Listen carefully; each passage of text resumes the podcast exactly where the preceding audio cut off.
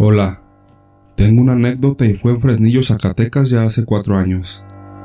Mi pareja es operador de transporte federal y me llevaba a sus viajes cuando se podía. En uno de esos viajes largos donde va de un estado a otro, le tocó entregar en Fresnillo, Zacatecas. Era la penúltima entrega. Llegamos como a las 8 de la noche aproximadamente a una gasolinera, que está en la entrada de Fresnillo. Creí que sería otra mini parada para estirar las piernas, después de que él manejó más de medio día, o para ir al baño y pasar al Oxxo por unas chucherías. Así que aproveché para ir al baño y cuando salí él estaba hablando con alguien por celular y preguntaba a qué hora llegaba la camioneta, cuánto cobraría y cosas así. Con el que hablaba era un compañero que anteriormente ya había entregado ahí. Terminó de hablar y me dijo que fuéramos al Oxxo. Fuimos a comprar para cenar y mencionó que en esa gasolinera nos quedaríamos a dormir, ya que al día siguiente tendría que entregar. Y como no pueden entrar unidades pesadas al centro, tienen que contratar camionetas para llevar la mercancía. Así que dormiríamos ahí.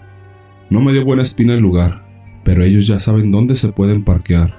En fin, dando las 10.30 de la noche, me dice que vaya al baño porque esa gasolinera la cierran a las 11 que nadie se queda ni los del 8. Y hecho, dando las 11, vi cómo empezaban a apagar las luces de la gasolinera y las del 8. En minutos ya no había nadie. No quise preguntarle por qué no daban servicio las 24 horas, pero hay lugares que por inseguridad tienen toque de queda. Y me quedé con eso. Estábamos cenando y él hacía sus cuentas del día. Le llegó un mensaje de WhatsApp y me pidió que lo leyera en voz alta. Le dije que era de un compañero de él, y el mensaje decía, Amigo, no te quedes ahí, está horrible, ahí espantan y sale la llorona. Por las caritas que le pusieron de risa, pues te das a la idea de que bromean, o algo así. Solo me miró y me sonrió.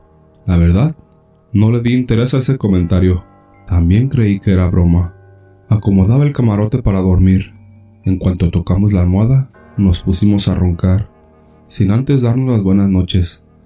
Ya entrada la noche me desperté asustada por un sueño que tuve, y vi cómo mis pies se movían en el aire, como si estuviera corriendo o si alguien nos jalara. Por un momento no me respondieron. Me percaté que la ventana que daba hacia la calle o avenida estaba abierta, y mi pareja tenía su mano hacia afuera de la ventana. Tomé el celular de él y eran como la una de la madrugada. No jalé su mano para adentro ni cerré la ventana. La verdad se sentía calor y no podía dormir.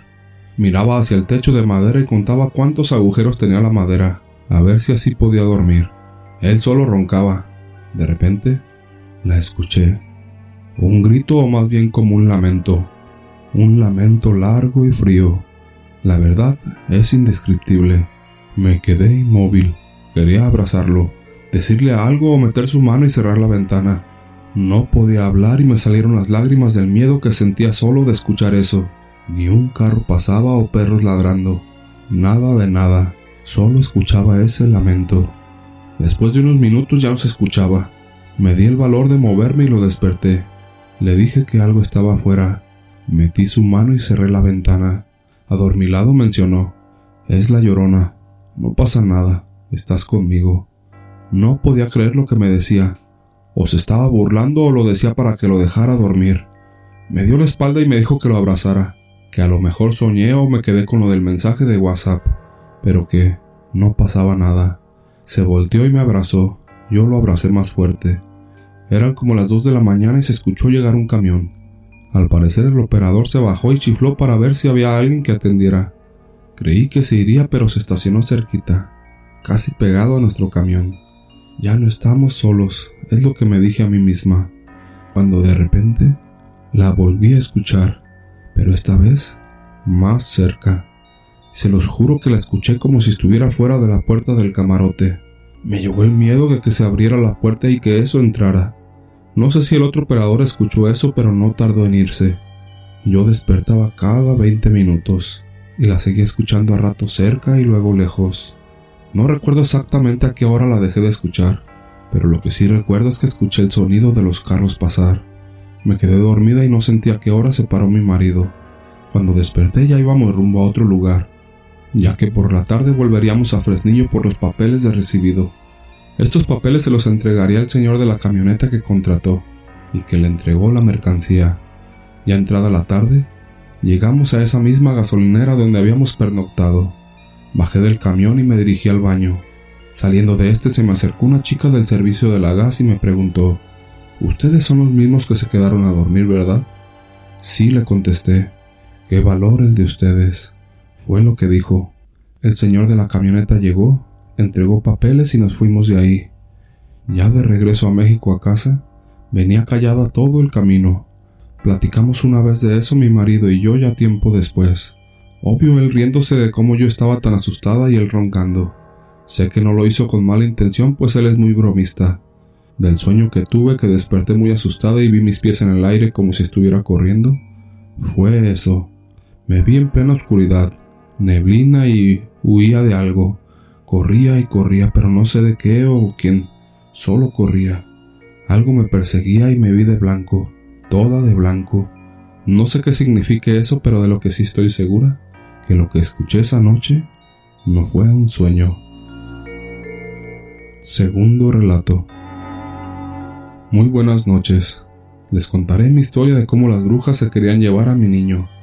Es muy larga pero seré lo más breve posible. Esto sucedió en Tamaulipas, hace 19 años para ser exactos.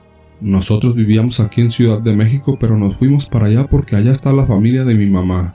Ya estando ahí, mi tía nos prestó una casita que en ese tiempo aún era de palma. Teníamos como cinco días de haber llegado. Una noche, ya estando todos durmiendo, mi mamá dormía en otra cama y yo sola con mi bebé. Yo entre sueños sentía que me jalaban a mi niño, pero no podía despertar. Por más que quería, no podía. Sentí el segundo jalón y en mi mente empecé a orar. No sé cómo, pero pude medio abrir los ojos y vi una silueta oscura con unas manos o garras. No sé qué era. Enfrente de mí tenía agarrado a mi niño.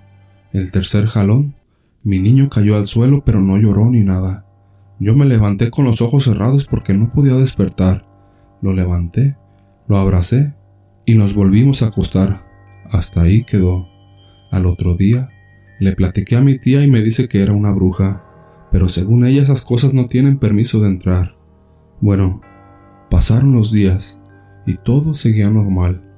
Después mi tía nos prestó otra casa que estaba más metida al monte en esa parte del ejido no había luz, nos alumbrábamos con una linterna. Después, mi niño empezó a ponerse como decaído, triste, se le fue el color y se veía pálido, no lloraba ni comía, hasta que una noche empezó a llorar muy feo, como si estuviera desesperado. Ni yo ni mi mamá sabíamos qué hacer, pero de un momento a otro se calmó. Dando las dos exactamente, empezó a llorar de manera horrible pero esta vez se retorcía muy feo y miraba hacia el techo con mucho miedo. Así estuvo tres días. Lloraba exactamente a las diez, a las doce y a la una de la mañana. Ya cansadas de no dormir mi mamá y yo, y también preocupadas de que mi niño no comía ni jugaba ni nada, le platicamos a mi tía y nos dijo que lo lleváramos a limpiar con un curandero. Y así lo hicimos. Ya estando ahí la señora esa nos dijo que según lo había espantado un perro, pero que con la limpia ya iba a dormir y a comer y bueno, nos fuimos confiadas. Llegó la noche y mi niño seguía igual. Escuchábamos en el techo cómo caminaba algo pesado, rasguñaba las láminas y hacía como un aleteo. Mi papá nunca ha sido miedoso y salía retándolas, pero solo escuchábamos las risas muy a lo lejos. Ya la última noche que pasamos así en vela, cuando escuché que llegaron me armé de valor y subí al techo. Lo que vi fue algo impresionante un guajolote muy grande pero con cara de una viejita horrible. La reprendí y solo se echó a reír y se fue volando. Yo estaba que me moría de miedo, pero le juré que a mi niño no se lo llevaría. Al otro día, mi tía y mi mamá se fueron al pie de la sierra a traer unas hierbas para curar a mi niño. Ya en la noche mi tía le puso en sus coyunturas una cruz de sal y prendió un anafre con no sé qué cosas, y lo pasó en el humo haciendo una oración que no pude entender. Mi tía tenía el don de curar. Esa noche mi niño ya durmió y comió. Conforme pasaron los días se recuperó. Después mi tía me dijo, Ya vete, hija, llévate a tu niño porque las infelices brujas harán todo lo posible por llevárselo, porque les gustó su sangre y no descansarán hasta llevárselo. A los tres días nos fuimos de ahí. Hasta la fecha, yo no volví más a ese pueblo. Es más larga la historia. No conté cómo nos peleamos con ellas y otras cosas. Eso Lo contaré en otra ocasión.